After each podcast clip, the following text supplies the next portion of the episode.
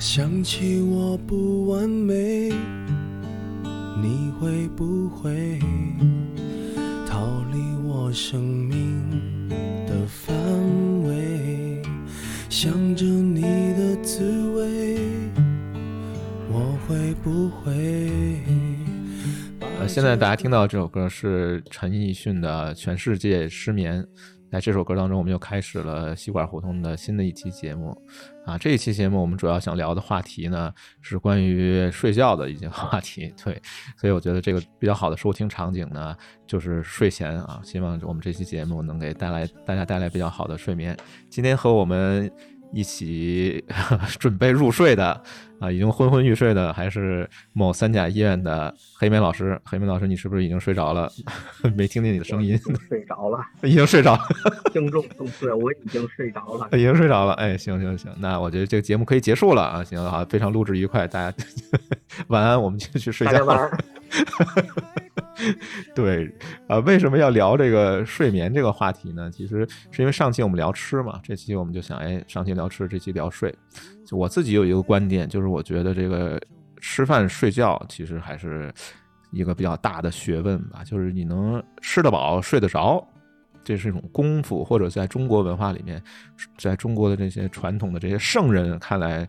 是一个大修行啊，这个有例子啊，比如说我们心学大家王阳明啊，王阳明先生其实曾经说过一段话，也可以算一首诗吧，给大家念一下。他说：“饥来吃饭，倦来眠，只此修行玄更玄。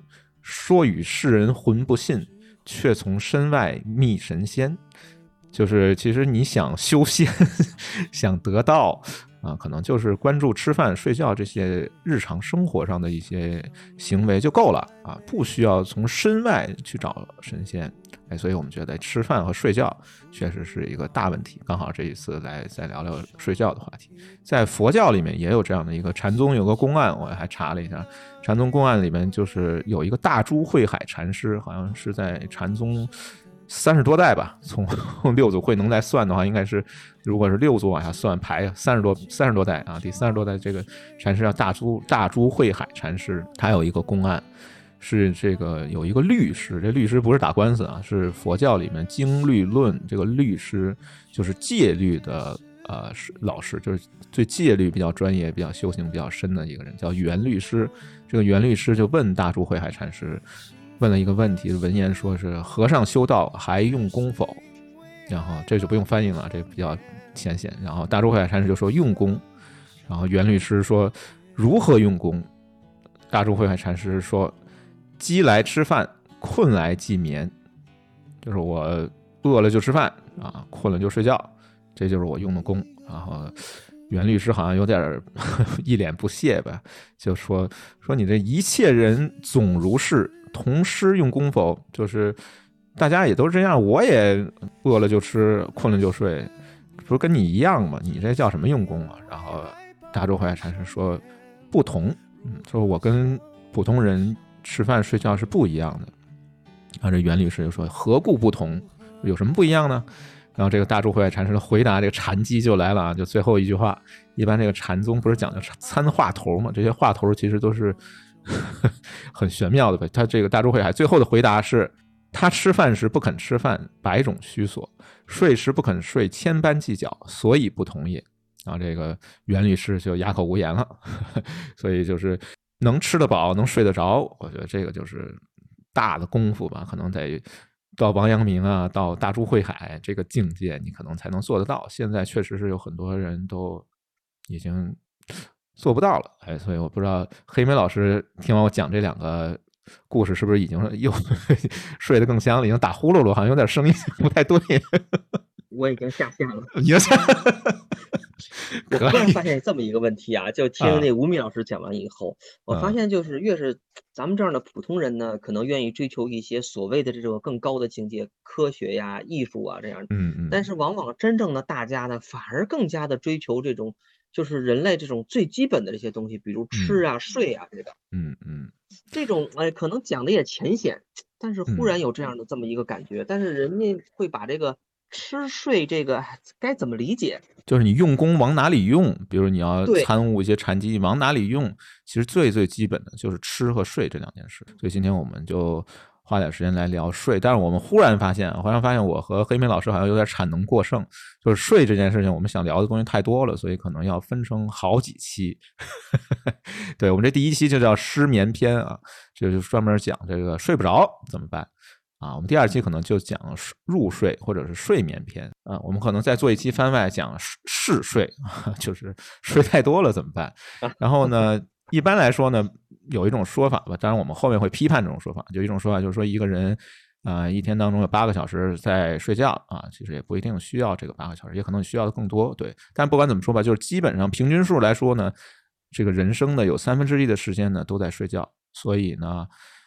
你听完我们这期节目，可能这个或者听完我们这几期节目，可能人生问题的三分之一就都已经解决了啊，所以非常非常重要啊，值得投入呃一两个小时来听我们这个节目，然后能解决你人生当中三分之一的问题，我觉得这还是挺值得的。不多说了，正式开始我们关于失眠这件事情的一个讨论吧。对，也不敢说是正式开始这哎，正式开始，对人生的三分之一问题开始了。嗯，我们开始其实还是查了一些资料的啊，就是关于失眠这件事情有多么的普遍。其实我们找到了一些资料，就是从零八年开始，其实也有挺多挺长时间了吧。每年的这个三月十九号都是叫做世界睡眠日。那，世界睡眠日我发现挺有意思一件事，就是它推动这个世界睡眠日确立，好像都是各大床上用品的品牌出于某种 不可告人的目的，然后设立了这么样一个纪念日也好啊，或者是节日也好。其实这个好像在现在还挺普遍的，比如说这个什么爱牙日啊、口腔医学的研究啊，基本上都是卖牙刷的资助的，就是卖床垫的现在资助了一个东西叫世界睡眠日。但是不管怎么说吧，它还是有它的积极的意义的，这个还是要。呃，看到，尽管可能是资本的一种运作吧，但是它还是有自己积极意义的。它每年会发布一个中国的睡眠指数的一个报告，嗯，然后我就研究了一下这个报告。当然，这个报告现在不只是卖床垫的啊，现在卖那个手环儿的，卖智能手环的这些厂商也加入进来了。学术界啊，就像黑妹老师这种专业的学术界，并不是特别认可，所以先打上一个保护啊，先 先先声明一下，这个并不是学术界特别认可，但我们也能从里面看到一些东西。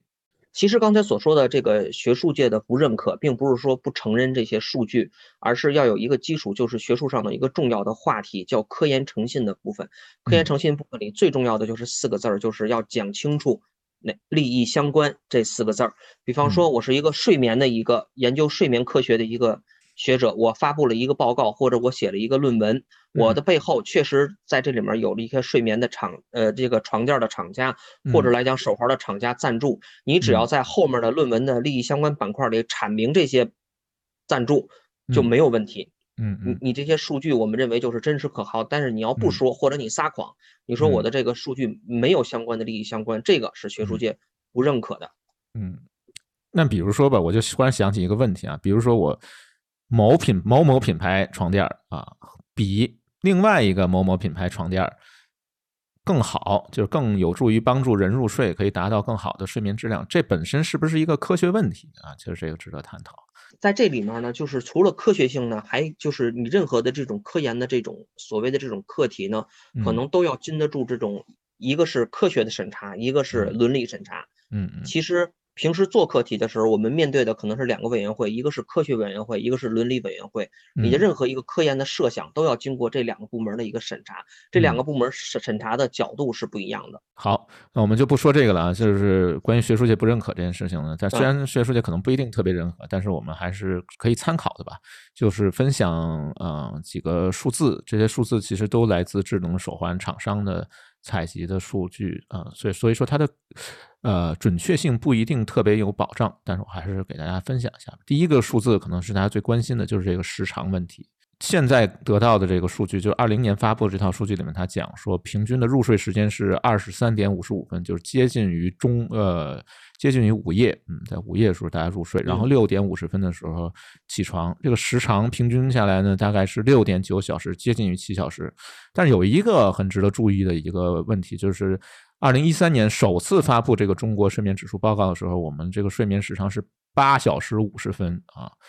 然后七年以后，就是一三年到现在到二零年是七年，七年以后这个时间就锐减到了六小时五十分，就六点九小时，差不多六小时五十分，接近啊接近于一个小时，也接近于四分之一的这样的一个下跌的一个幅度，就是大家睡的其实更少了，这个也不知道是好事还是坏事吧。这是第一个数据。啊，第二个数据就是关于失眠啊，就失眠有多普遍这件事情，其实也有一个调查。然后这个数据里面就讲了，说三分之一的人啊，这非常可怕，百分之三十多的人躺下以后半个小时之内睡不着。如果说把一周失眠三次或者三眠以三次以上定义为经常失眠的话，九零后就是年轻人的这个群体里面，嗯，或者是。青壮年吧，可能九零后也不算太年轻了。对，就九零后的经常失眠的比例，从上一次统计这个数据的时候，从百分之二十四点九一下增加到了百分之三十六点一啊，是非常明显的一个上升。啊，另外一个数据是更加可怕的一个数据，所以这个其实也是我不是很相信的一个数据，但是也给大家分享一下，就是关于这个拥有深度睡眠的人群的比例。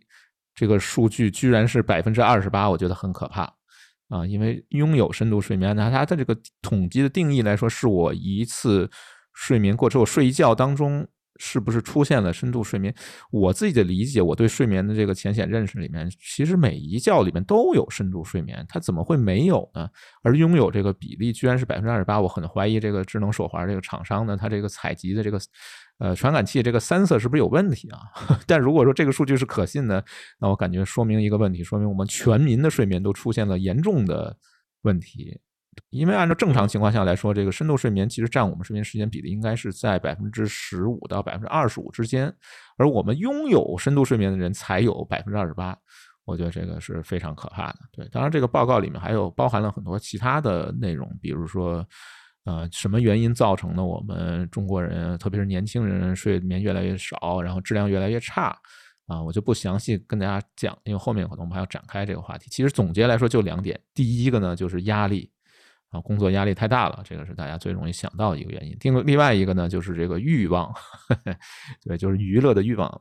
因为我曾经和一些年轻同学聊这个话题的时候，他们跟我说，其实不是睡不着，而是不舍得睡，因为好不容易到家了，我好不容易可以放松一下了，有那么多。啊，视频等着我，有那么多游戏等着我呢，我干嘛要睡觉呢？睡觉不是浪费生命吗？啊，所以是不舍得睡，也就是欲望驱动的，要么是压力问题，要么是欲望问题，就两件事，在这两件事的合力的这个夹逼之下吧，我们 中国人，中国年轻人的睡眠是越来越少，越来越差，基本上就是这样一个现状啊，和大家分享一下。如果我想，可能再过五年，咱们两个在讨论这个话题的时候，是不是问题就变成了睡眠好，人生问题就解决了四分之一啊？对对，那比例，对大家认为我根本就哎，这个这个也是一种解决的思路，就是我完全不睡了，是不是就没这个问题？哎呀，好吧，我觉得可能我还没跟上时代的这个潮流吧，我还是觉得睡眠是一个挺重要的一件事情吧。可能我还是有点像那大珠慧海禅师那个。境界发展去了，好吧。然后，呃，这个报告其实念完这些数据，不知道是不是大家也已经睡着了？我觉得如果要睡不着，是不是可以数数数啊？看看报告，数数数，也是一种催眠方法。然后下面其实我们就想来一些硬核内容了。这个是黑明老师的专长。第一个问题是什么叫失眠？第二个问题是失眠的原因到底有哪些？我们怎么去治疗它啊？这个医学部分呢？就请黑妹老师给我们介绍。但是呢，开始之前呢，我觉得我们先放一首老歌吧。这首老歌应该有，也是有挺久、挺长时间吧，也得有二十年、三十年的老歌。周华健老师好像很长时间没听到周华健老师的消息了。周华健老师的《孤枕难眠》。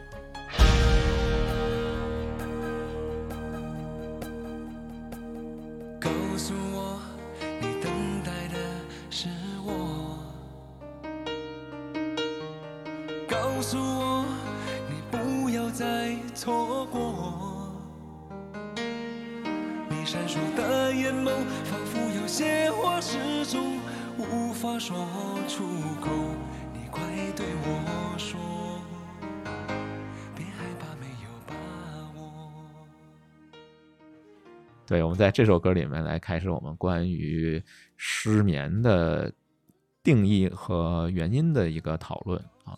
其实我自己，我虽然说医学不太懂吧，然后我就查了一下语言学啊，语言的这个 entomology，就是语言语言学，就这个词的成来源啊，从词语的角度去理解一下。其实它的来源叫 insomnia，这英文里面 insomnia。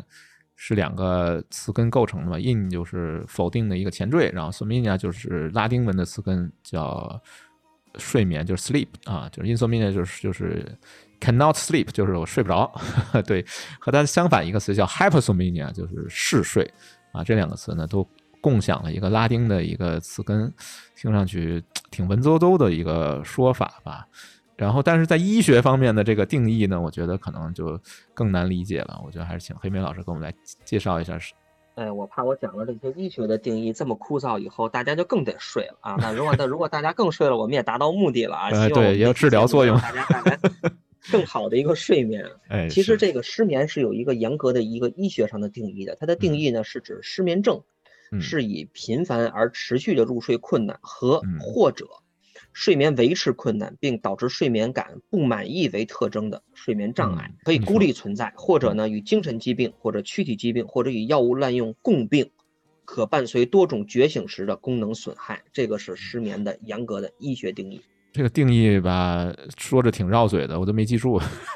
但我这个主观感觉，我觉得这个这件事情好像还有点主观性，就是它并不是说去测试一个什么东西，比如你测试我高血压啊，你拿一个仪器测我一下，这个它里面提到了一个不满意，就是睡眠感不满意。没特征，哎，这我感觉有点意思啊，就是说满不满意是我主观的一个问题嘛，就是可能它还是带有一定的主观性或者跟人的行为相关的一个一种疾病，我觉得挺有意思的。这个定义还是考虑了人的主观满不满意。关于这个有多少人在失眠，这个黑莓老师是不是给我们介绍？关于得这个病，这个病是不是一个非常流行的，或者是呃得的人很多的一个病？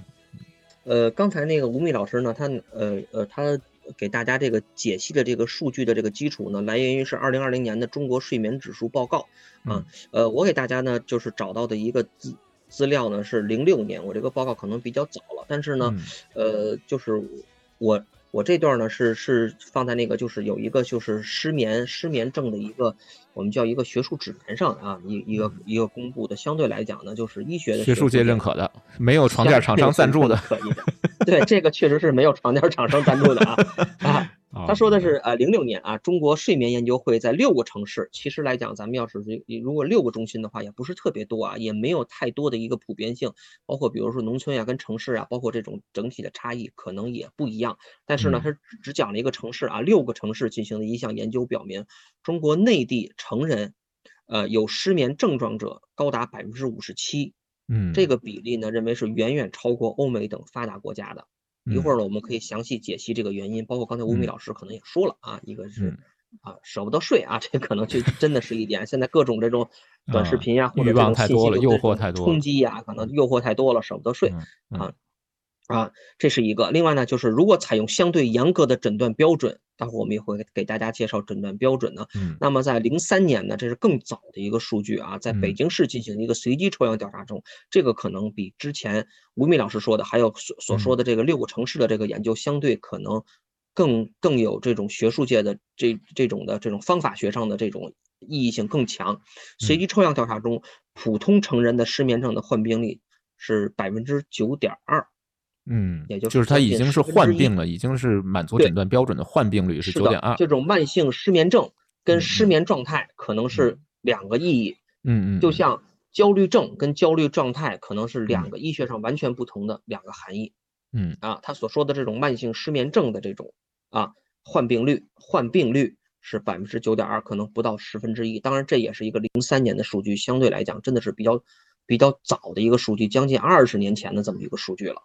嗯，我觉得其实还是有一点点吻合的吧。就是刚才你想到这个失眠症的有症状的人，大概比例是百分之五十七，跟前面那个说深度睡眠的人群比例百分之二十八，我觉得好像还是这两个加在一起，好像还也接近于百分之百吧，就是觉得可能这个数据还是能有一定的互相印证的角度，所以总的来说还是非常普遍的。如果按照不知道能不能达到这个流行病学的这个标准，它是一个比较流行的一个 多发的一个一个病症吧，因为百分之九点二这个患病率我感觉也不低了，其实。好吧，然后还有没有什么进一步的详细的关于这个失眠症，就是我到了得病的这个一些呃数据给我们介绍一下？像这种像这种失眠症呢，它会有一个，就是从学术讲呢，会有一个自然的这个病程。那这里面同样呢，还做了一个一到十年的一个随访的研究呢。这个病程是什么概念？这个能解释一下吗？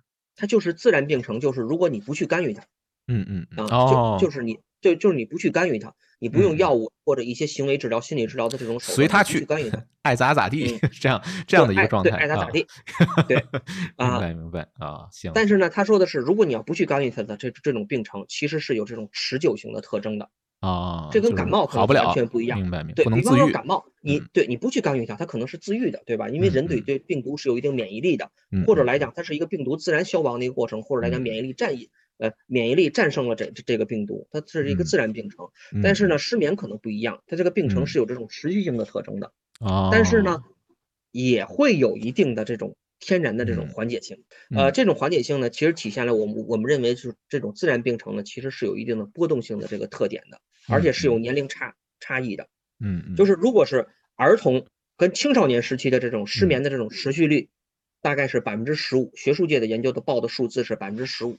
嗯嗯，就是孩子失眠，你不去干预他，啊，这这种持续状态的孩子可能只占到百分之十五，可能剩下有百分之八十五可能自然就缓解了。嗯嗯嗯。但是中年的女性和男性就会高达了，就中年女性要高达百分之四十二点七，中年男性如果你不去干预他，要高达这种百分之二十八点二。嗯，就所以说就就这个失眠状态就持续下去了，甚至转变成了慢性失眠症这个疾病的这个诊断。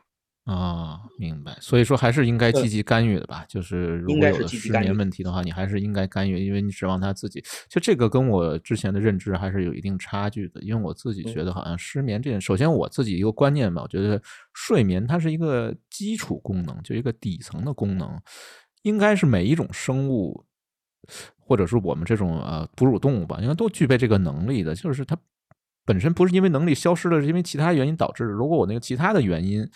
往上追溯的其他原因已经解决了，我这个睡眠自然就会恢复的。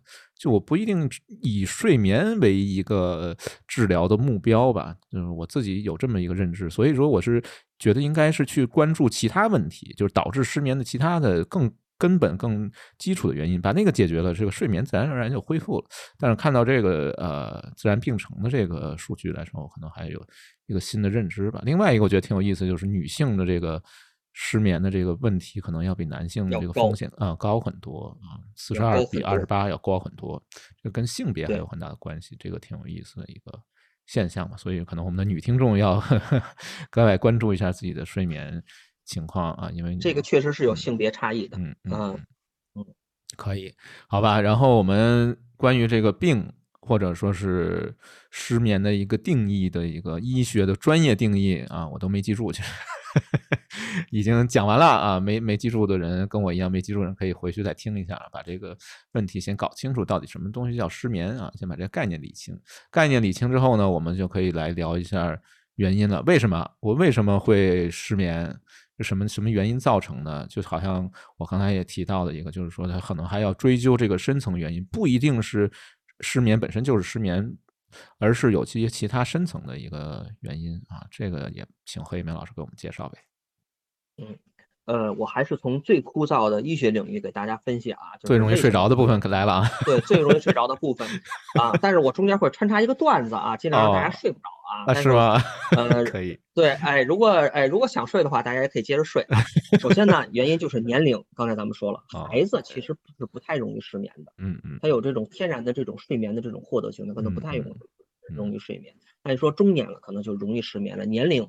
他们我们认为，从从医学领域来讲，是失眠的显著的危险因素，甚至来讲是独立的危险因素，这是一个。另外就是性别，啊，呃，大数据的研呃研究表明，女性的这种患患病风险，我说的是不是失眠状态，是慢性失眠症这种诊断啊，呃，风险为男性的一点四倍，嗯，其实跟刚才那个数据是差不多的，对吧？啊，如果四十二二十八差不多啊，就是一点四倍。另外来讲，就是既往史，就是我之前存在过这种失眠发作的人群，啊，是普通人群的，大概是五点四倍。就是一朝失眠，一辈子失眠，是这个意思吗？有可能是真的是这样，就是这样。太惨了，这个 太惨了。嗯嗯。还有就是遗传因素啊，这个我就不展开说了啊。我妈失眠，我也得失眠。哎呀，这个太可能是三倍，可能是这种。如果对，嗯，有有家族史的人群的这种新发病率是没有家族史的，大概是三倍。哦。另外呢，就是应激跟生活实践。这个就甭问了，大家很理解。比如我遇到事儿了，刚才吴敏老师说我要考试啊，第二天我要考试，或者第二天我要考驾照啊，或者来讲我要我要有什么事第二天要相亲啊，这可能都会失眠。我相亲你失眠吗？你那么，我是兴奋的失眠。可以可以啊，带着期待啊，这还终终于逮着机会了，终 终于可以脱单了，太不容易。终于有人跟我相亲了。嗯嗯嗯嗯，行。还有一个呢是那个呃呃个性特征啊，个性特征呢里面呢可能会有几个，就是心理学的一个定义。我觉得在这个这几个心理学这边，我觉得可能吴敏老师可能比我都会了解。我给大家列为什么？你为什么觉得我？你看着我有这些特征吗？不是，因为我觉得你很喜喜欢研究这些东西。我觉得哦，是吗？真的是这样。我比较神经质，确实我比较神经质啊。内化性、焦虑特性、完美主义。哎，我好像都有，真的，你说的太对，我好像都有。啊 啊，我就是这个代表呗，就是代表呗。嗯，哎，对环境对环境的失眠反应性。这个可能就刚才说的，年轻人舍不得睡，啊，是啊，年轻人舍不得睡啊，就就周围的这么多有这么一个娱乐方式，这里面我要给大家穿插一个小故事啊，嗯。啊，就是某医院啊，从一个城里的一个市中心啊，嗯，后来呢搬到一个大社区了，啊啊，这这是一个大的一个居住社区，天通苑一类的那种地方是吗？对，天通苑、回龙观这么的一个大的一个，那都不是社区，现在不是都已经是独立共和国吗？天通苑共和国，真的是这样。刚刚开始的时候呢，我们觉得作为医生来讲呢，就是就是手术类别的这个分布上可能就发生了很大的变化。最大的一个特点就是，为什么这么多产科的患者，嗯，就是生生孩子的、生宝宝的 特别多，嗯嗯，特别多。后来呢，嗯，我们就是就就是聊天嘛，说为为什么这样？一方面年轻人多，对吧？年轻人可能啊，一般城里的市中心呢，可能中老年人为主。对吧？年轻人可能就有这种生育的要求嘛。嗯嗯。还有一个什么呀？我们就是自己在分析啊，那个地儿真的只适用只适用于居住，什么什么娱乐措施都没有，哦，也没有什么 KTV 啊、饭馆啊。现在可能会有了，当时真的是没有。嗯嗯。啊，也没有 KTV、饭馆啊、夜市啊、超市啊、大商场啊，什么都没有。后来我们一个大夫就说了。那只剩那点事儿了。哎呀，是是是，所以说这个生育率吧，对，真的是这样啊。国家关注这个生育率。还有一个美国的专家，他会研究了这个停电，就是这一个地区的这种停电的时长跟生育率的一个比较。好，然后失眠这个原因大概我们就讲这么多吧，可能还是挺多的。我自己觉得呢，虽然说我。满足的条数不多，我自己也没有太多失眠问题，但是我觉得这个有点让我感觉悲观的地方，就是说，首先一个有遗传因素，就天生就容易失眠啊，这也挺惨的。还有一个呢，就就是有这个既往史，也就是说一朝失眠，天天失眠，哇，这我听完以后有点悲观。对，然后还有一个，我觉得可能大家最常遇到的吧，一个就是心理心理因素，其实是导致睡眠不好的一个最重要的一个。方面嘛，所以我们就稍微展开讲一讲这个心理导致的呃失眠。然后讲之前呢，我觉得先给大家放一首歌吧。这首歌是张震岳啊和蔡振雅老师啊，张震岳和蔡健雅，你一定要把名念对啊。张健张震岳和蔡健雅老师合唱一首歌，叫《思念是一种病》啊。我觉得这种病哈是医学无能为力的啊，医学无能为力的病很多，但是思念这个我感觉是格外无能为力的啊。黑妹老师不知道是不是也这么觉得？所以这个歌我觉得特别的反差。这个歌呢，如果你把那些歌词都抹掉，你单纯听这个节奏、听这个曲子的时候，我觉得有一点点助眠的作用，包括它的节奏感啊，那个小那那那那个调性啊，我觉得。但是如果你加上这个歌词了以后，你肯定睡。当你在穿山越岭的另一边，我在孤独的路上没有尽头。一辈子有多少的来不及，发现已经失去最重要的东西，恍然大悟早已远去。为何总是在犯错之后才肯相信错的是自己？他们说这就是人生，试着体会，试着忍住眼泪，还是躲不开应该有的情绪。我不会奢求世界停止转动。我知道逃避一点都没有用，只是这段时间里，尤其在夜里，还是会想起难忘的事情。我想我的思念是一种病，久久不能痊愈。嗯嗯，对，所以说呢，思思念其实是导致失眠的一个，这就是感情话题了啊。我觉得那个黑莓老师刚才启发了我，本来我是老觉得思念这种东西一般都是什么失恋了呀，什么什么。呃，或者异地了呀，这种可能容易出现。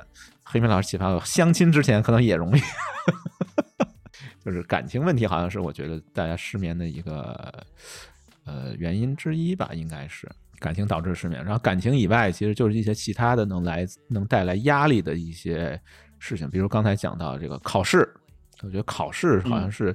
特别特别普遍的一个大考小考，基本上都会影响睡眠。还有就是，比如说业绩 KPI，哎呀，这个上学的时候呢，被考试压得喘不过气，等到好不容易熬到工作了，发现被 KPI 啊，现在不叫 KPI 了，我们这个大厂互联网大厂圈都改个名词啊啊，换汤不换药啊，改个名词叫这个 OKR 啊，不管是 OKR 还是 KPI 吧，反正种种吧，这种业绩的压力其实也是。大家很多人失眠的一个主要来源之一吧，还有一个呢，就是刚才提到这个舍不得睡，这个我也不知道什么心态啊，好像我自己还没太有这种心态，可能已经上了年纪了吧。我觉得我睡觉是最重要的一件事，什么视频啊，什么人写的书啊、文章啊，跟我的睡眠相比，我觉得都不值一提，它都不配。世界大文豪都无法吸引我，让我 达到 舍不得睡这种状态。比如什么莎士比亚呀，什么这些，他都吸引不了我。那些做短视频的，我觉得更不配了。所以我觉得大家可以转换一下心态，可能就会解决这个舍不得睡的问题。最后一个，我觉得就是家庭因素。那家庭和社会这个因素，我觉得是最难的吧？应该说是，这是心理、家庭、社会因素。最大的复杂性就是它不是孤立的，它是纠结在一起的。对比方说，我印象中，在我印象里的，我有我之前的舍不得睡，那当然发生在很早之前了。啊，是看美剧的《越狱 》，是看美剧的《越狱》，我是真是觉得舍不得睡。那会儿刚开，我我印象中还不是这种网上看，是光盘啊，从同事那儿借来的光盘，舍不得睡，再还人家啊。这种我倒也出现过，我也出现过，对。当时还在读书嘛？对对对，是就跟第二天的考试又纠结了在一起，我就更睡不着了。呃，可以可以，考试有的时候那种，当时我记得有一个我们上学那会儿一个名词叫刷夜。啊，刷夜准备考试，就是他有专一个名词，舍不得睡这种呢，是因为都没背下来嘛，好多 书都没背下来，所以他要 拼命的背啊，要去刷夜，所以他舍不得睡。这种心态的舍不得睡，其实是确实是啊，像韩明老师说的，它是两种因素纠结啊，就混合在一起的，既舍不得睡，同时又要面对这个考试的压力，所以你就更加睡不着了。啊，这种我觉得还是非常普遍的，我自己也经历过吧。啊，我好像我自己舍不得睡。有一部分是社会因素带来的。我记得我上大学那会儿特别流行的一款游戏，这款游戏呢叫《帝国时代》啊。我曾经跟人聊过这款游戏，但是别人跟我说你提这个游戏就感觉就是时代的眼泪啊，这都没人玩的，暴露年龄的一个老游戏，啊就被人打拉拉去打打这个游戏啊。当时我们在大学，我们学的计算机专业嘛，有一个专门的一个号称叫实验室，这个爆料一下，我估计。我那个时候的老师都退休了，所以无所谓。反正本来是号称实验室吧，大家在里面编程序，白天是编程序，热火朝天的，晚上就更加热火朝天。对，因为那时候还没有那么多联网的那种机制吧，因为非常早，大概是没事。待会儿我也爆料啊，我我也有大学的爆料。对我九九年上的大学嘛，所以那时候其实没有那么多的有网吧，但是网吧也很贵，我们也。上不起嘛，就是去网吧也去不起，所以我们有这个实验室这个得天独厚的一个条件吧，啊，大家就晚上的时候缩在里面打游戏，真的是刷夜。我晚上，但是我们打那个帝国时代呢，其实我到现在想起来，这个乐趣点在哪儿？其实也也 也也挺难说的吧，就是天天被电脑虐啊，每天被电脑虐的不行，然后天天跟电脑较劲，这样晚上就这样荒废过去了。其实确实是也出现过这种事故，但我这就是社会因素，因为是同辈压力嘛，就 peer pressure，就我同学非拉我去啊，我不去又不合适啊，把好多美好的夜晚都荒废在帝国时代里面去了。我们那会儿是自发的，其实我也是九九年念的书嘛，咱们是一波嘛，对吧？啊咱们我九九年念的大学，那会儿呢，我们玩的游戏呢是 CS，哎啊，就是也是单机版的一个游戏，也也也没法联网，其实就是跟计算机的一个就是一个单机。当时也不像现在，可能大家都有自己的笔记本啊，或者来讲上网也比较方便啊。那会儿都是我们去，呃，可能吴敏老师呢去的，他有一他有一个这这种计算机系的这么一个背景啊，有一个实验室，我们那会儿叫机房。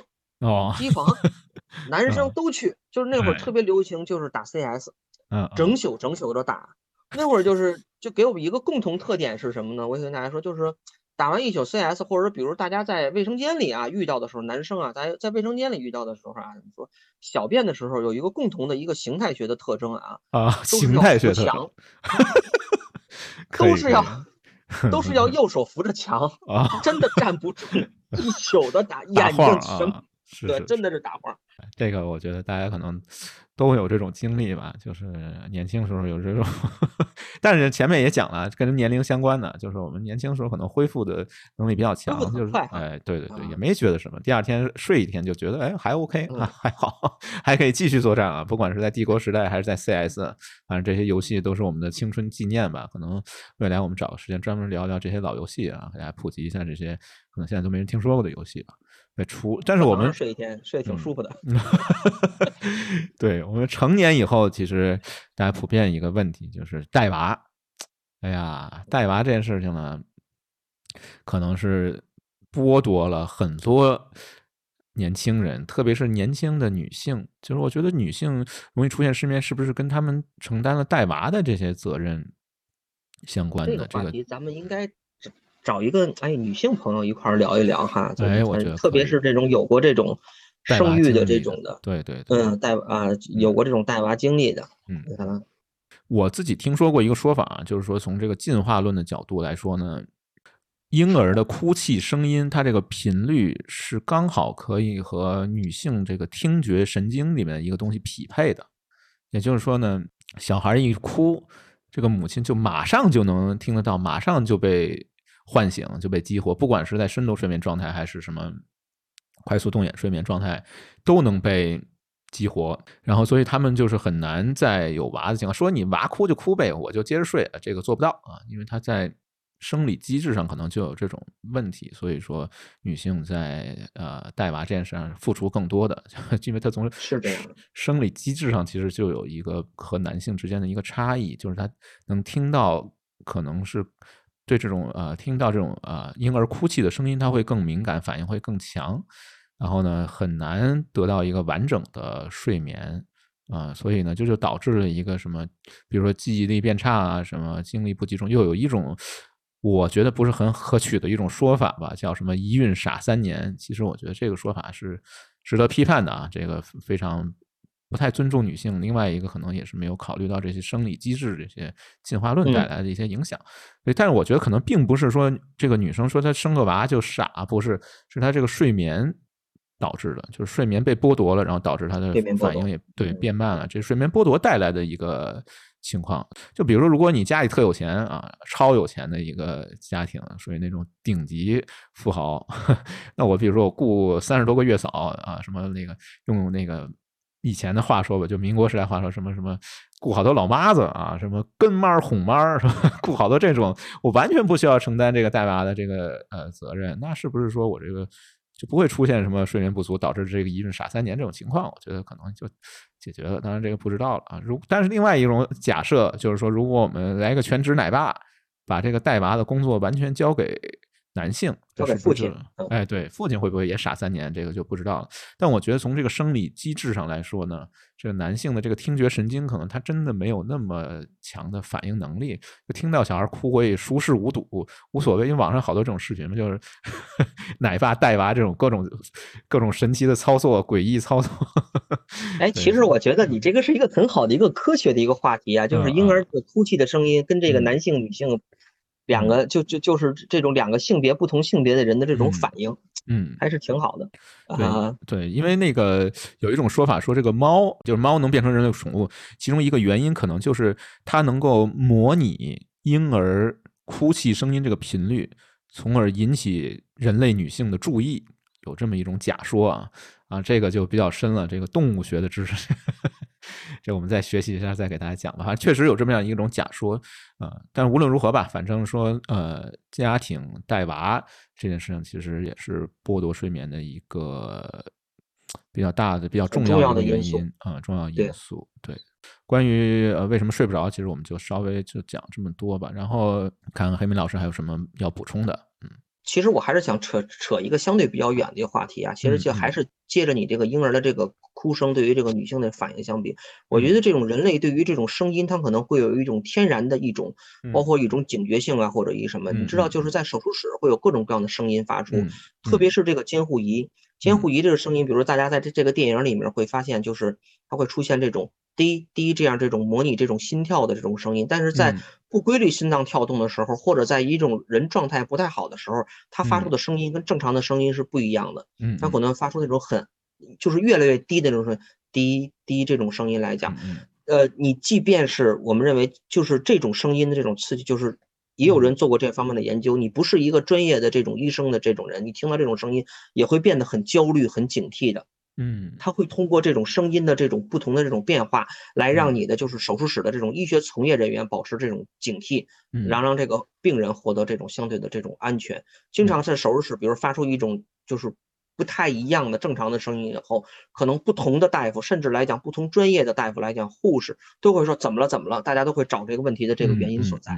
这个前两天其实我就你说声音这个话题的时候，就是前两天我听了窦文涛老师的一个播客啊，然后窦文涛老师就讲了一个。佛教上的一个观念吧，也是一个像诗一样的一句话。他说：“此方真教体，清净在因闻。”其实就是佛教一个观点，什么意思呢？就是说，在我们这个按佛教说法叫婆娑世界吧，或者娑婆世界里面，呃，其实人的这个五感，就是佛教说的这个五蕴啊，就五种感官吧，就是眼耳鼻舌身这五种感官里面，其实耳音。就是耳根是最发达的，所以它你要想清静，一定要在声音上清静，在音闻。就是比如你眼睛你可以闭上，啊，鼻子虽然闭不上吧，但是鼻子其实没有那么 敏感。就比如说这个味道离你稍微远一点，你就闻不到了。对。你不不像狗似的，你可以闻 几十米以外的味道。其实我们闻不了那么敏感，只有耳朵它是可以全方位，而且能够听到很细微的声音。所以说，佛教一个观点叫清净在音闻。其实声音是我们五种感官里面应该是最敏感或者是感知范围最大的这样的一个。感觉吧，所以这个也是可能跟我们现在，比如说在医学这个呃做手术的时候，会用声音来去呃让你感受到这个患者的这个心心率的跳动，或者他不正常的时候提示你，都用声音。为什么他不用气味呢？为什么他不放点什么 氨剂之类提醒你呢？不会的，对吧？他就是用声音来提。好像扯远了啊，扯远了。我们接着说这个，扯太远了，我们内容太多啊，不能不能老跑题。对，下面我们可能。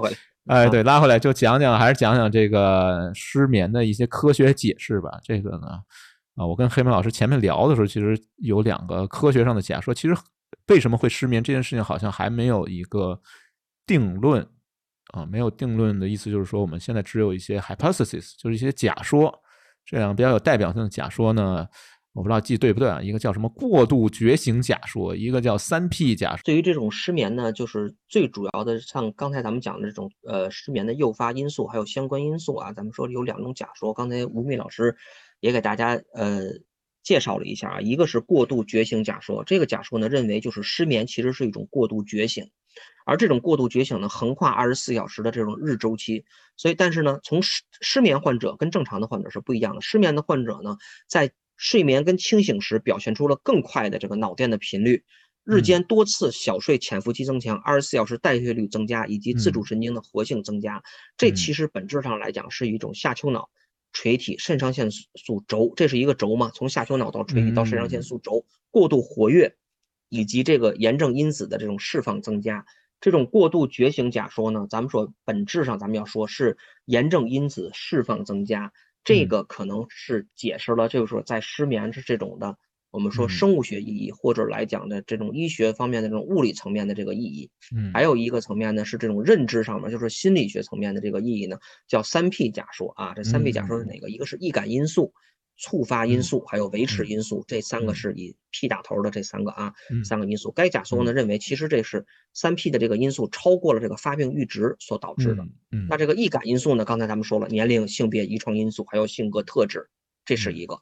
那维持因素呢，就是使失眠，嗯，得以持续的行为或者信信念，嗯，比如说啊。包括这种应对短期失眠所导致的这种不良的这个睡眠行为，比如说如延长在床的时间，我就我就老在床上躺着，我就觉得这样是能躺着啊，其实不是这样的。另外呢，就是由这个短期失眠所导致的这种焦虑和抑郁的这种症状，嗯，有人这种应对的强，可能反而不好。我应对的强，觉得有人可能觉得我。短期失眠导致的焦虑、抑郁，可能我就要求助医生了，或者求助心理医生，或者来讲我自自己找到一个办法。有人觉得无所谓，他适应能力强，但是这种适应能力强反而会这种这种反过来会强化的这种强化这种反馈循环了，等于是对，相当于反馈循环了啊。所以来讲呢，这种在这种呃三 P 假说的这种基础呢，我们也有这种认知行为疗法，这是一个心理学上的一个疗法，就是应对失眠该怎么办。嗯啊，明白。他可能第一个呢说的就是这种，比如说药物治疗的部分，对吧？过度觉醒假说，那我把这个炎症因因子给你打掉，或者来讲把这种啊给你诱发这种这这种催眠这种药物的形式。嗯，但是也有这种这种行为疗法，比如心理指导的这个形式。嗯啊嗯，明白。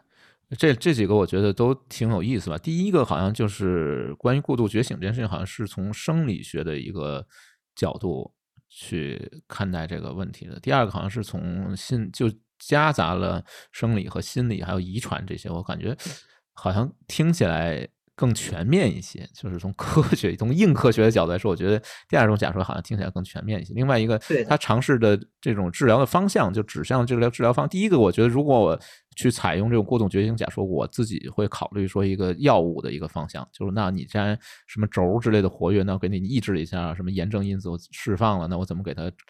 解决一下，我可能考虑药物的方向。第二个就是就是认知行为疗法，这个其实还挺有名的吧？就是在呃心理治疗上面，其实认知行为疗法是一个呃非常常用的一种疗法。等我们哪天去讲这个心理方面的东西时候，就可以尝稍微尝试解释一下。就是它是比弗洛伊德那些理论其实还是要 先进很多，可以解决很多问题。不光是可以解决失眠这种行为问题，就你想调整自己各种各样的行为，比如我特别害怕狗。用我什么？他还可以用脱敏治疗啊，各种各样。其实本质上，我觉得就是说，你把失，你把睡觉当成一个什么东西来看待？你当成它是一个你身体恢复啊和缓解的一个过程，你还是把它当成一种任务？今天我一定要几点几点之前睡，我一定要睡够几小时，那你更焦虑。真的，你把 睡觉当成一个任务，一个考试本身，把睡觉本身当成一个考试，这个更容易焦虑啊！就没错没错，你的焦虑水平又会上升。所以我这个还是。呃，有一种说法就是，可能感觉上彻底解决失眠，其实还是要从认知行为这个角度去进入，可能会更好一些。因为你要相信自己说。动物与生俱来就具备睡眠能力。你现在之所以睡不着，可能是因为其他原因导致的。你并不是这个能力缺失了。它不像说，比如我的肝确实是无法工作了，我的腿确实是无法走路了啊，不是这种功能性的东西。睡眠这个东西，我觉得可能可能还是只要生命有存在，它应该还是一个天生就有的一个能力吧。所以可能自己这样想。然后 后面我觉得可能还有一些。就刚才也提到了嘛，就是治疗、诊断和治疗要看病啊。我我觉得我听说这个医学界呢，它有一个叫什么来着？呃，标准病人啊，叫 SP，就是 Standard Patient，就是一般医生考试的时候都会遇到这种 很奇葩的病人。不知道这个黑明老师在接受培训的时候、接受医学训练的时候是不是也遇到过？我就假装一下这个呃，这个 Standard Patients，就是这个标准病人来。跟海梅老师交流一下这个诊断和治疗的这种情况吧。首先，第一个，我觉得我失眠了，然后呢，你怎么给我下一个诊断，说我到底是不是属于这个慢性失眠症？你要看什么？你要检查我什么东西？嗯，这个不知道怎么做。嗯，其实呢，就是对于医生来讲，首先要判断患者到底是属于这个失眠，是是个失眠状态，比如我最近发生了失眠的问题，还是这是一个慢性失眠症的患者。需要医疗干预。那么呢，咱们从从医学的领域来讲，慢性失眠症的诊断标准有六个。而且这六个标准必须得同时都满足，才能诊断为慢性失眠症，而不是说我我随便一个只要满足了以后，我就可以给他诊断，就可以做药物治疗。其实并不是。然后由于这个六个来讲很长，我我只能给大家念一下啊，念一下，念一下，念完我就睡着了，念完我就睡了啊。精彩内容在后面，大家可以跳过这一段啊。啊，跳过这段。哎，可以。啊，一个呢是患者报告或者来讲患者的照顾者观察到患者存在一条或者以上的问题。我的天，这感觉像法律宣判的条目款。是这样，真的是。其实这种医学的指南跟这这种呃普通老百姓所面对的或者法律工作者面对的法律其实是一样的。指南就是医生的法律。好，法律来了，第一条啊，一条或以上，入睡困难，睡眠维持困难，比期望的起床时间醒来早，嗯，或者在适当的时间点儿。不肯上床睡觉，或者没有照顾者干预，难以入睡。哦，可以可以，其实感觉挺有意思的啊，感觉每个都跟段子似的啊。嗯，挺有意思。嗯没有照顾者干预，难以入睡。这一点啊，非得有人照顾。这个照顾者 干预这件事情，其实我们下一期可能会讲到，就是它变成一个产业。啊，就是帮你入睡，其实现在已经发展成一个产业，这很有意思啊。这个我下一期再接。这样的，嗯，对对对，叫哄睡师，哄睡师，专业哄睡师。对，好吧，这一条过了啊，我好像都不具备啊，不不行，我都具备啊。对，我标准病人们我都具备啊，我具备一个入睡困难啊，具备一个需要照顾者，需要照顾者，我这个哄睡师不太专业。好好，那第二条呢？第二条点呢是。患者存在下列与夜间睡眠困难相关的一条或者以上啊，这个都行，只要有有一条就行啊。这是第二点啊啊，疲劳或者萎靡不振，注意力、专注力或者记忆力下降，嗯，社交、家庭、职业或者学业等功能受到损害，嗯，情绪不稳或者易激惹，嗯嗯，日间瞌睡，行为问题，嗯，动力、精力、工作主动性下降，易犯错或易出事故。啊，还有就是对自己的睡眠质量非常关切或者不满意，这是第二点。是，我不关切，我也不会来找你嘛。这个确实挂钩。嗯，明白。那我肯定存在相亲不成功嘛，一直单身，这可怎么办？那我也满足了。对，第二条满足了。那还有没有别的其他的？啊，第三点是啊，这些睡眠或者觉醒的主诉不能完全由不合适的睡眠机会和环境来解释。我的天，这没听懂。就是有的时候你可以解释嘛，比如说我我我出差，我我我我在我在那个那个呃，在在酒店睡不好，我脱离了这种家庭的这种我自己喜欢的床垫儿。哦哦，就睡不着啊，明白明白，理 解。我相亲没成功啊，这个是不是可以？啊，没成功 啊，行行吧啊。第四点就是，嗯，这些睡眠困难或者相关的日间症状，每周至少出现三次。哦。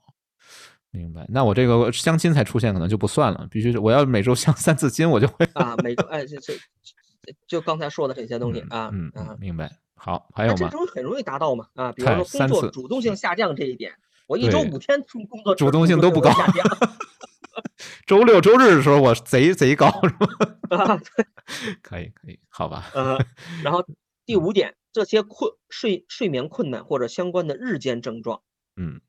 持续至少三个月，哦，这个要求还挺高的，三个月以上，嗯，明白。每周三次，至少持续三个月啊，嗯嗯。然后最后一点是，这些睡眠困难或者日间的相关症状，不能用其他的睡眠障碍更好的解释。哦，就是说如果有更好的，我感觉这一条好像听懂，就是如果有更好的解释。对这个，比方说，其实刚才你已经提到了，比方说肥胖，比如说躯体问题，嗯嗯嗯啊，这个就是能能能得到的一个原因，对吧？嗯嗯嗯啊，躯体问题，我可能造造造成了一个肥胖，我血血血压不好，晚上我血压控制不好，头疼，所以我难以入睡。啊，对，这种是可以解释的。明白啊？好吧，那你反正把我诊断了呗。啊，诊断了，我就我就有这个病。这个慢性失眠症的患者啊，那怎么治呢？这个诊断完了以后就该治了。两大块，第一个呢是心理治疗，甚至我们认为现在绝大多数的，呃，特别是国外的学者呢，认为心理治疗是优先于这种药物治疗。优先药物，嗯啊，明白。第一呢就是睡眠卫生，帮助患者建立良好的睡眠习惯，营造舒适的睡眠环境。嗯嗯嗯。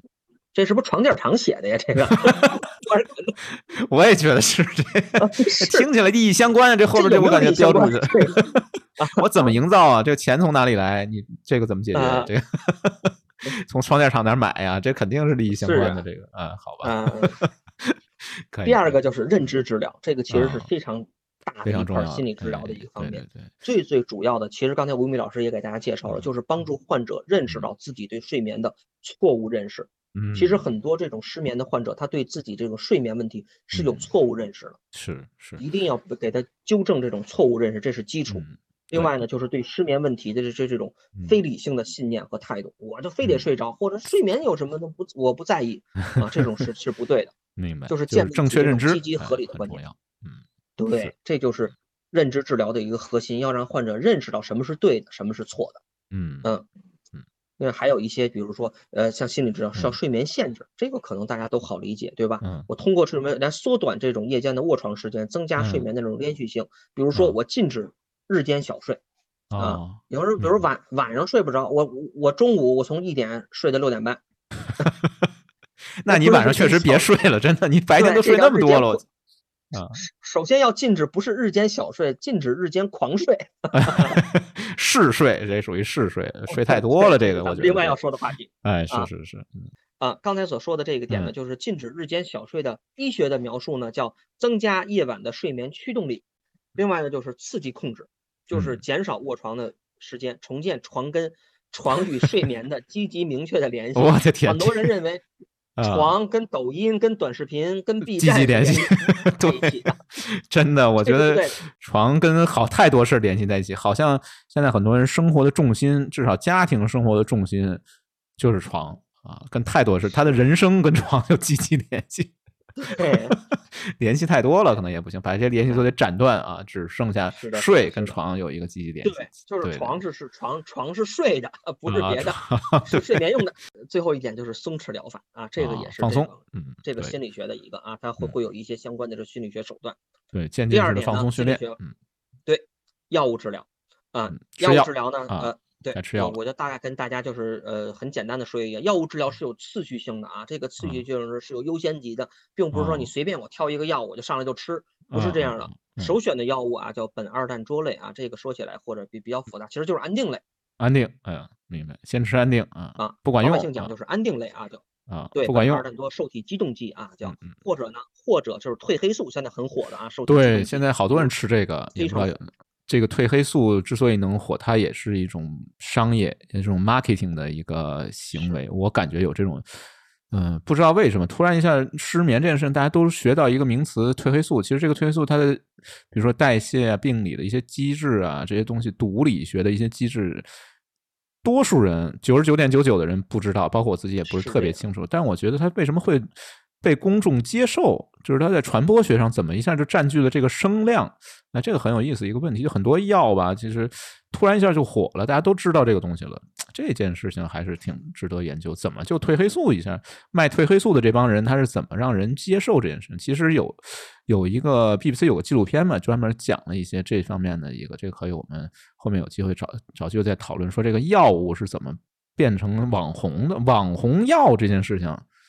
好像经常出现褪黑素，其实就是一种网红药，我自己这么觉得。其实并不是因为，嗯，因为安定类的，就是媒体塑造的形象不是特别好，比较负面，好多对比较负面，跟自杀呀，跟一些情绪不稳定啊可能相关。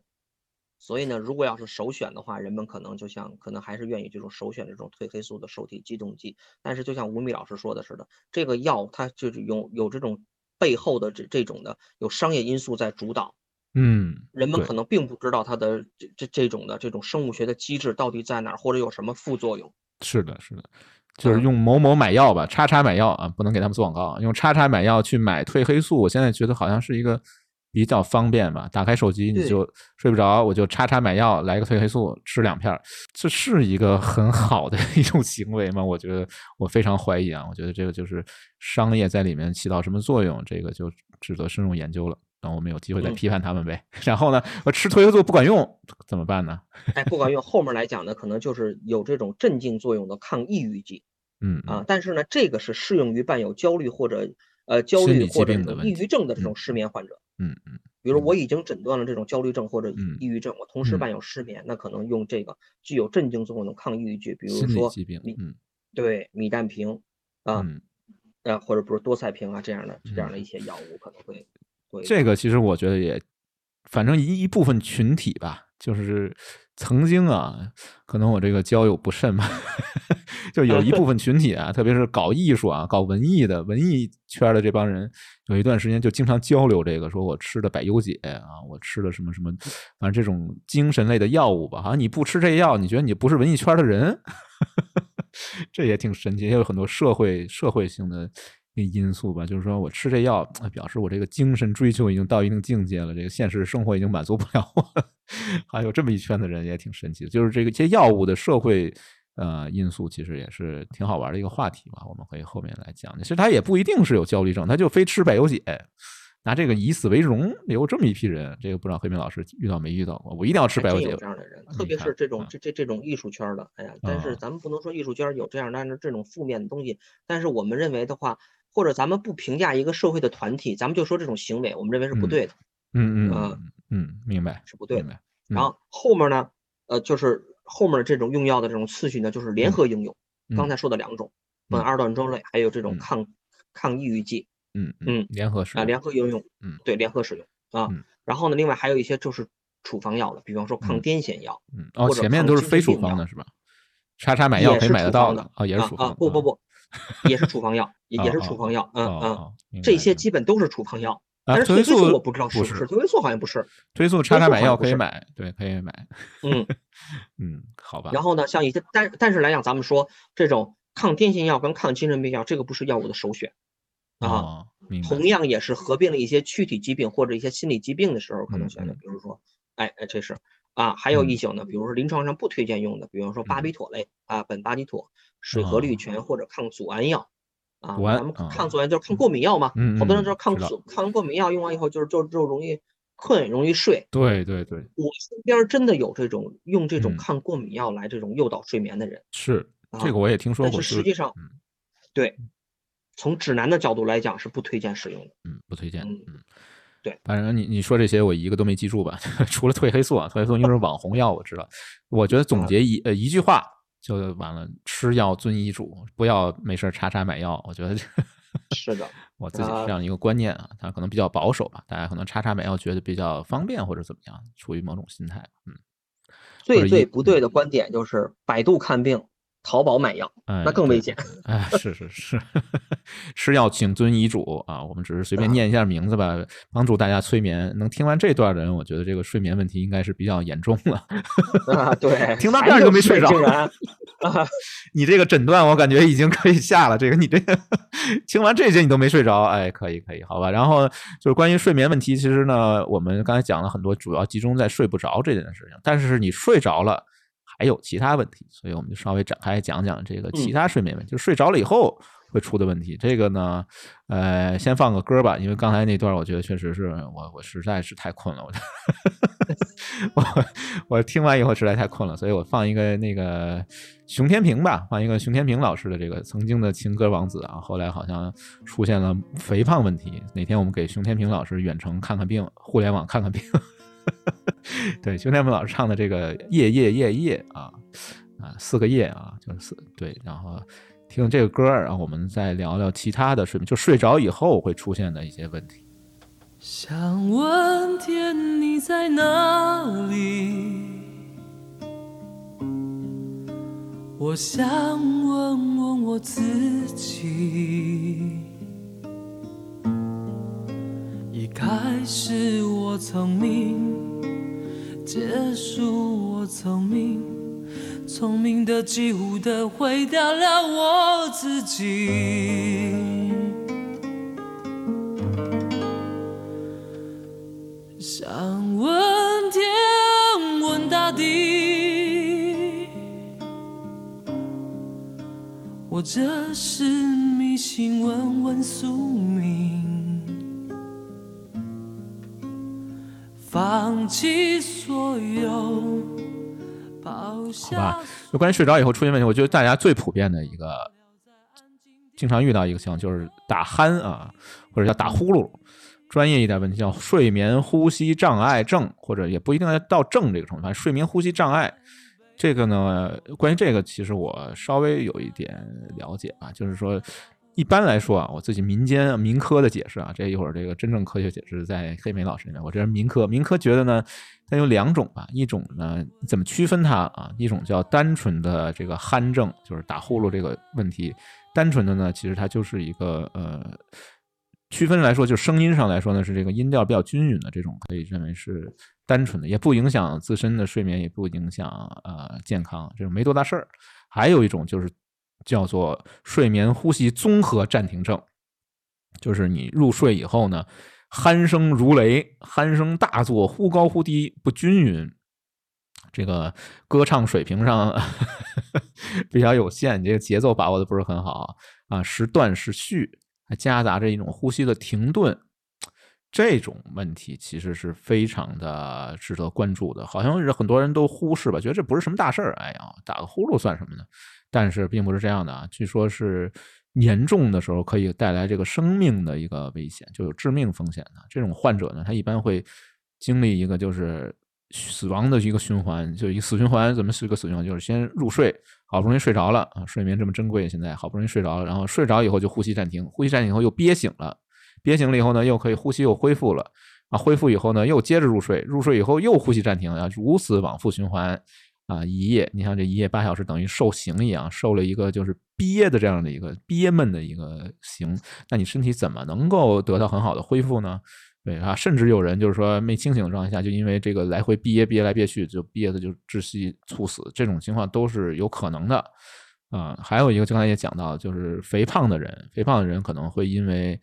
啊，就是身体上的一些问题吧，就平躺的时候就容易导致一些肌肉的松弛啊，这种也会导致胖人爱打呼噜。其实它是有一个科学的一个解释的，但是呢，你就是打呼噜这件事情其实倒还好，声音其实倒还好，习惯了就好嘛。反正别人打呼噜，我先睡着了，别人打呼噜我也不觉得怎么着。但是他会这个打呼噜人，他本身会带来一个最大问题就是缺氧，就是氧气。其实大脑还有视神视觉，其实对氧气是非常非常敏感的，一旦缺氧，那大脑就容易。出现问题啊！就关于打呼噜这件事情，哎，黑莓老师，你爆料一下，你打不打呼噜？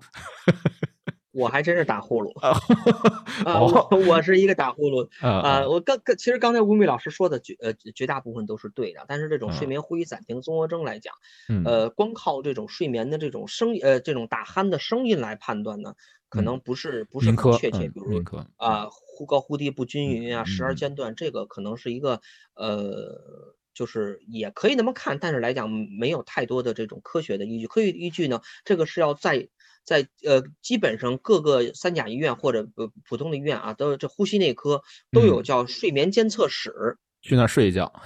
对，去那儿睡一觉，要做睡眠监测，通过这种睡眠监测的这种数据。明白，来讲来给你诊断这种是不是睡眠呼吸暂停综合征？对，我的我的意思就是说，我去医院之前吧，我先大概自己判断一下，听听这个声音，然后我决定要不要去。对对对，对，决定要不要去，这个是很很多人可能觉得这种鼾症啊，这种打鼾呀，是一个影响别人的问题。哎呀，影响别人睡不好啊，或者来讲，甚至来讲会有一些呃不好意思啊，觉得给你给给给你添麻烦了。其实呢，不光是影响了别人，更大的问题是影响自己。这个。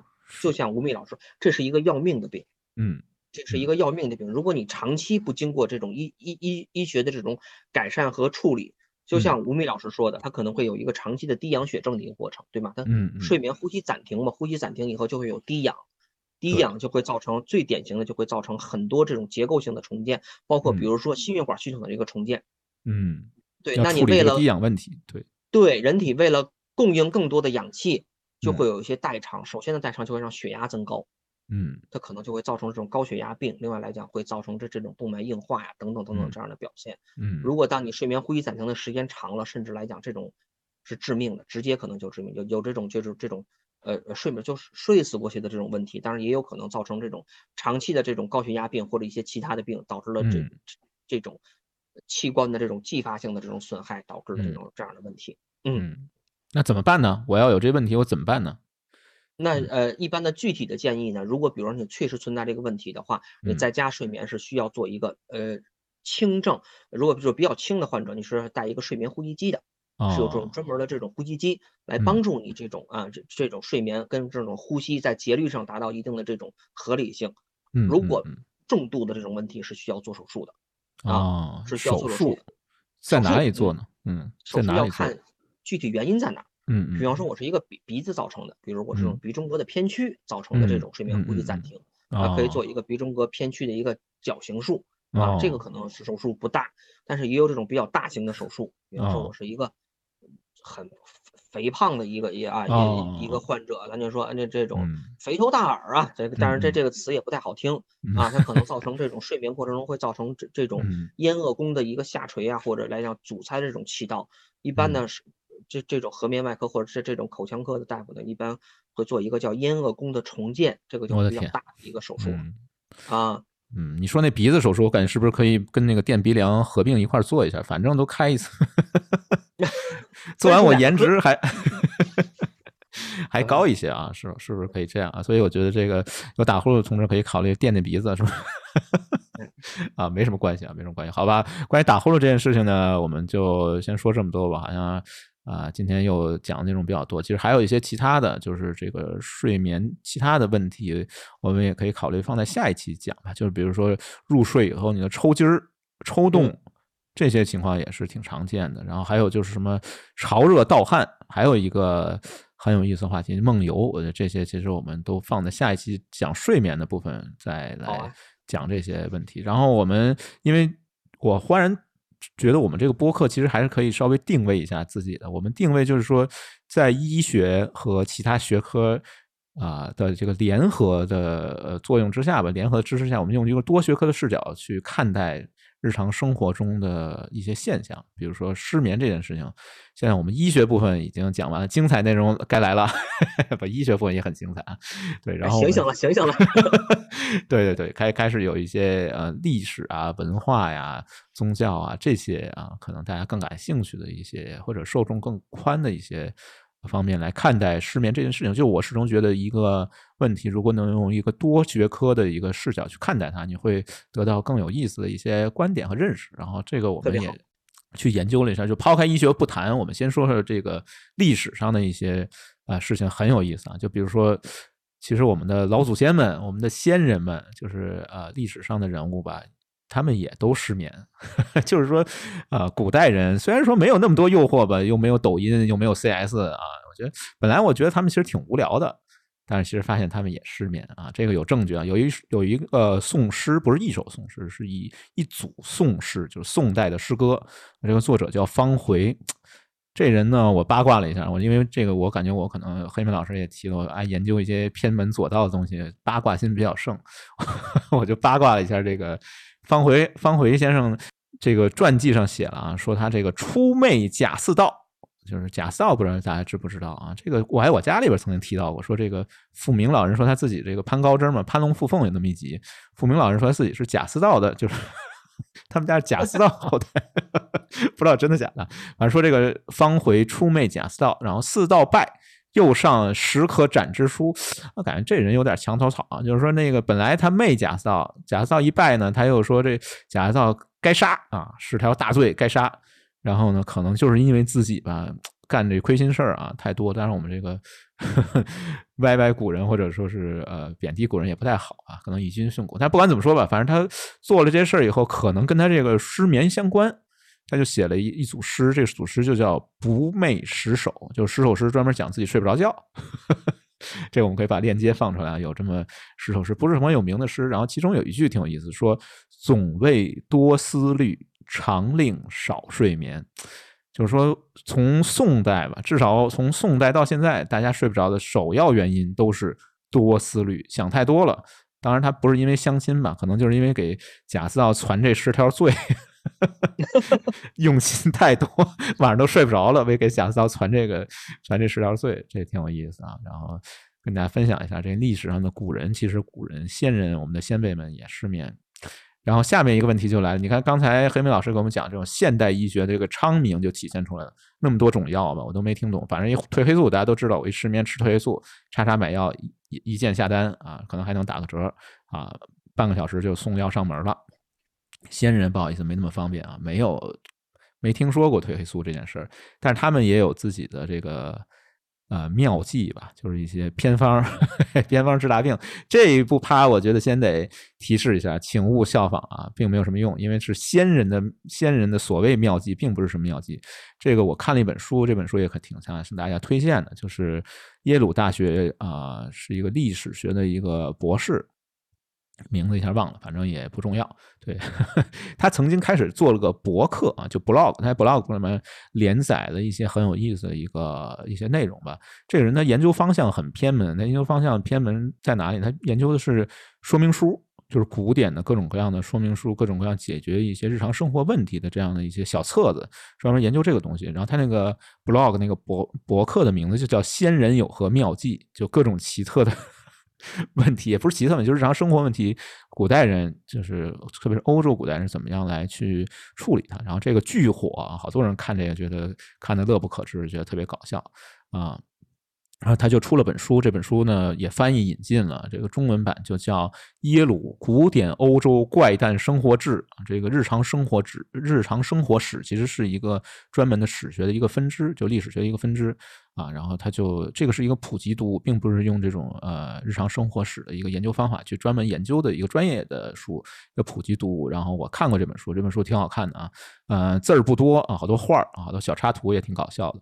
其中有一条就讲到了这个如何怎么治失眠，这个是一五九七年的一本书，一五九七年应该相当于我们国家的明清吧，就明末呃明朝的时期，应该可能是什么宣德正统那一年代嘛，就是啊一五九七年的时候，欧洲人是怎么来治疗失眠的呢？这里面给了一个方法啊，没什么风险，你要愿意尝试，你就可以去尝试一下，但我觉得大概率没用。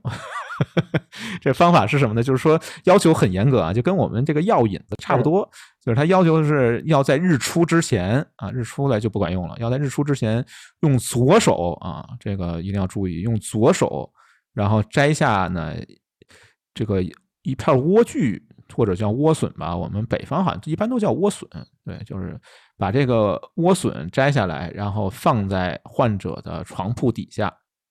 然后还要让他在不知情的情况下入睡，据说就可以。那另外他还给了另外一种方式啊，就是除了这个以外，他还给一个方式，说是收集几片莴笋的叶儿啊，莴笋叶儿，然后放在脚底下，或者呢放在枕头旁边然后呢同样是在他不知情的情况下让他入睡啊，也就可以治疗失眠，就是买几买点莴笋。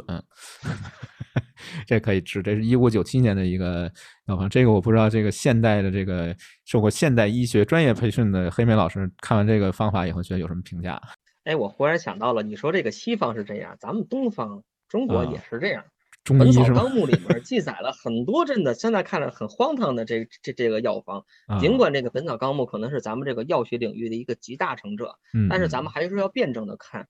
它里面也有一些荒谬的啊，或者来讲一些糟粕的东西，咱们也不能用。比方说啊，我我刚刚我刚刚在检索啊，今天吴米老师在说这个西方治失眠的时候，我看东方这个《本草纲目》里也说，治疗小儿夜卧不宁啊，夜夜小孩啊，就是夜里睡不安稳啊啊，用什么土拨鼠头骨？我的天，悬之枕边即安 啊！哦，土拨鼠的头骨。哎呀，不好找这个。对啊，这个土土土拨鼠头，还有还有好多。如果你咱家咱家如果呃读过《本草纲目》，那当然更好。看过原著，如果不愿意读的话，如果以《本草纲目》里面有很多，好像也有这种后边人总结的，就像段子一样，这种荒唐的药方，嗯，好多好多。比方说，呃嗯，女同志说妇人血崩啊，要要要要要要怎么治疗？可能就是妇人血崩，就是可能例假不太规律嘛，啊，月月经过多啊。咱们是这是现代的科学的一个解释啊，叫老母猪粪烧灰，九服三千。呃，味道不是很好，但是我自己去，我自己看待这些事情的时候，就如果你用一个历史。学家的一个观念去看待这些事情的时候，现在我们都觉得挺荒谬的，同时也感慨说现代医学很昌明。但是我自己始终觉得，就是说先人这些智慧、这些想法都值得尊敬嘛。至少他们是去尝试，就是这是我们的一个发展的一个路径。就如果没有他们交的这些学费、这些尝试，可能我们也没有办法发展到现在这样一个阶段嘛。所以说，我自己对这些非常感兴趣。除了看着搞笑以外，另外我还是觉得，呃，可以有一种历史感。嗯，就是历史感。哎，我发现这个在这个历史感里还往往还非常贴合。我刚才还是在检索，就是这像你跟着这个如何治失眠，这是一五九七年吧？嗯，《本草纲目》就写于也是明代年到一五七八年，是一个年代的事儿，同一个年代。哎，这个年代还能对得上，这哎，这个历史感立刻就出来了。所以有人就是讲这个历史教育，不是让你记史实，而是让你产生这种历史感。就是那个那个年代的人，他遇到这些问题的时候，他也想办法解决。我睡不着，我也想办法解决。我有没有那些知识？我还没积累到那个程度。我怎么办？我就考虑这种身边的东西，比如莴笋叶啊，比如说什么土拨鼠的头骨啊，这些 这些方法来去解决。我们现在看起来可能挺可笑的，但是你在那个认知环境下，你未必能想出这种方法，而且你未必有这种勇气，你未必能有这种见识，说我尝试土拨鼠，那么多动物你不尝试，你为什么要尝试土拨鼠？它可能有自己一套道理，认识世界的一个方法。我觉得这些其实还是啊，挺值得深思的吧。就除了。觉得搞笑以外，另外还是一个培养历史感的一个很有意思的一个手段或者一个途径吧。这个也跟大家分享一下。嗯，然后怎么来看待这些历史上的这些事情啊？这些。啊，偏方啊，偏方治大病，这好像是 马三立先生一一个段子里边讲的，偏方治大病啊，这么一个说法。对，好吧。然后我们说完了这个历史呢，我们又要稍微的跳跃性思维一下啊，跳跃性思维。其实我真的有这种观念，就是我自己可能因为交友不慎嘛，然后接触了一些这个所谓艺术圈的这些人吧，我曾经一度认为失眠是一件很酷的事儿。为什么？因为我觉得艺术家。都失眠，经常有人晚上三点，夜里三点给我打一电话，跟我聊什么一电影，比如那个王家卫的那个，就好像看不明白的电影，什么什么，呃，东邪西毒这种看不明白电影。真真的，我有时候夜里三点有人给我打一电话，说我这个东邪西毒看出点新的这个感感慨啊，或者新的理解，我想跟你交流一下。文艺青年好像都觉得睡觉是一种耻辱，真的有这种。然后呢，这个我我不太信这个，因为我可能也没那么文艺吧，毕竟是一个码农嘛，也没那么文艺。然后我就八卦一下，八卦心确实比较盛，发现了一本书，这本书叫《每日惯例》，啊，副标题叫《艺术家如何工作》，也是一本，好像现在应该有中文版了，要不就是有台版吧，反正就是也引进到中文世界里面。它也是一个，呃，就是一个。可能最早他也是写博客吧，这个人，然后就写了这么一本书，总结了一百六十多位大艺术家，就是在那个搞艺术这帮人管他们叫巨巨啊，就是巨巨匠，艺术的巨匠。这一会儿我再讲一下，真的都是巨匠，他们的日常作息习惯，你会发现很有意思的一件事，并不是艺术家都失眠，并不是艺术家都是夜猫子，不是这样的啊，没有这个。呃，关联当然也可以，总，你可以说他是因为那个年代没有那么多诱惑，不知道。反正我跟大家分享一下这本书里面讲到这些巨巨啊，这些巨匠们的日常生活。先说一个那个，这真的是巨巨了，这个柴可夫斯基啊，柴可夫斯基老柴啊，这个名字太长，一般都要叫老柴嘛。老柴是一天怎么过的呢？首先先说他这个，嗯，从来不熬夜，晚上十二点以前必睡，跟我们那个二零二零年报告一样，就是。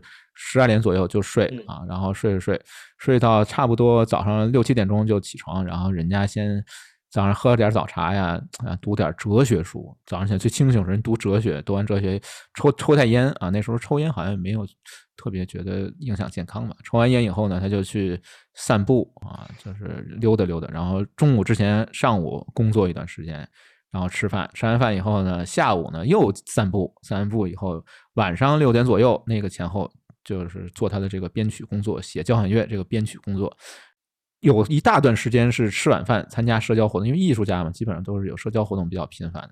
老柴不熬夜，然后呢，音乐家不熬夜，作家就是这位大作家啊，这个也是顶流的大作家狄更斯啊，查尔斯·狄更斯，大作家也不熬夜，跟老柴的作息时间，我惊人的发现，居然是非常接近的，也是晚上睡八个小时。啊，夜里十二点睡，然后早上起来六七点钟就起来了。然后人家也是老散步，经常散步啊。然后呢，和家里人聊天，基本上作息时间跟柴可夫斯基是一样的。就这一类比较严肃的这个作家，可能都是这样的。然后呢，呃，贝多芬啊，贝多芬这也是顶流吧，大大音乐圣啊，都到圣人，圣人，圣人也不熬夜啊，不好意思，这个。所以说那些文艺青年老觉得熬夜挺酷，我感觉我哪天把这本书得拍在他们脸上啊！别晚上三点够。给我打电话聊什么破电影？我这大艺术家，我要我的目标都是圣人啊！说这个贝多芬也是一样的，他早上起来六点钟起床，然后基本上晚上十呃十点钟就睡了啊。贝多芬睡的时间比较长，然后早上起来先喝咖啡。据说贝多芬这个人因为比较精确的艺术家嘛，就是嗯，他音乐结构起来就比较精确嘛。然后他喝咖啡时候挺有意思，每每次只搁六个咖啡豆，不能多不能少，数着六个豆。就忽然想起贝多芬一小八卦吧，就是他这个计算计，贝多芬人我感觉计算能力特别强，就音乐上就表现出来，生活上表现出来。他有一个作品吧，一个钢琴曲的一个作品，副标题叫《为丢失一分钱而愤怒》。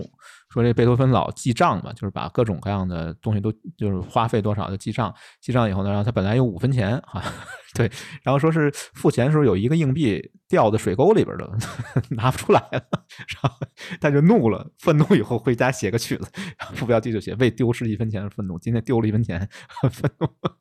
这个但是好像没影响乐圣大师的这个睡眠哈，好像人家睡眠还是比较好的。但你说这个。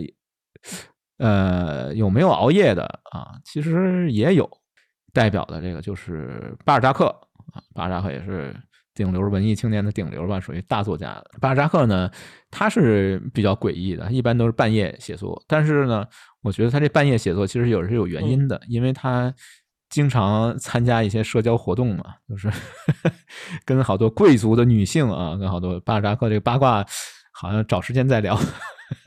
比较多，对，比较多，所以他只有晚上写作，他白天他没法儿就是，但是他有一个白天有一个比较长的一个小睡啊，就是一个午睡时间是比较长的，对，所以巴尔扎克的生活作息其实是有点奇葩的吧，就是半夜工作，这个巴尔扎克比较爱干这这种事儿，大部分的。其他的这些，嗯，就是数得上，比如说还有就是，我就不详细说，一百六一百多人呢，我没法一个一个都念。比如说像这个大作家，像雨果，像莫扎特，基本上很少熬夜。所以说，这个观念我觉得也是不是很正确吧？就是艺术家都失眠，这个，哎，不一定对啊。反正剧剧们那个年代的剧剧们，基本上都睡眠都挺规律的。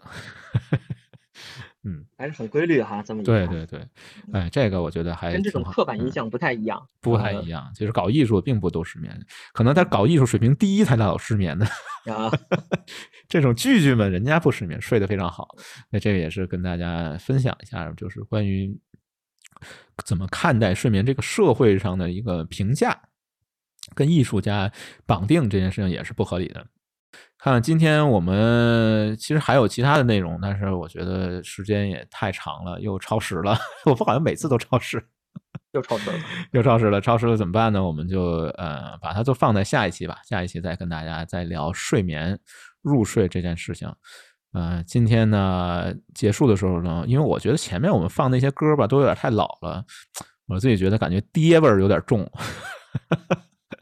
当然也可能是年龄关关系吧，新歌我都没怎么听过，但是这个乐队应该是结束这个乐队这个歌我还挺喜欢的，是一个比较新的乐队，叫陆先森乐队啊，不是我故意卖萌或者怎么，不是，它这名字就叫陆先森，森是森林的森啊，就是陆陆先森乐队的一个歌名题目呢就叫失眠。啊，这首歌里，其实这个歌的歌词我还挺喜欢的吧，就是他讲，就是说失眠的时候，希望你能记住那些呃曾经感动过你的旋律，那些音乐。然后，总之吧，希望大家都能有失眠问题的朋友们能够啊克服这个问题，然后获得一个比较好的睡眠质量。所以呢，我和黑明老师呢就在这儿祝大家睡得好。今天我们就到这里，拜拜，拜拜。从来没有想起过，除了曾经；从来没有迟到过，除了爱情。你的十四行诗，有十四行不用听，消失无踪影。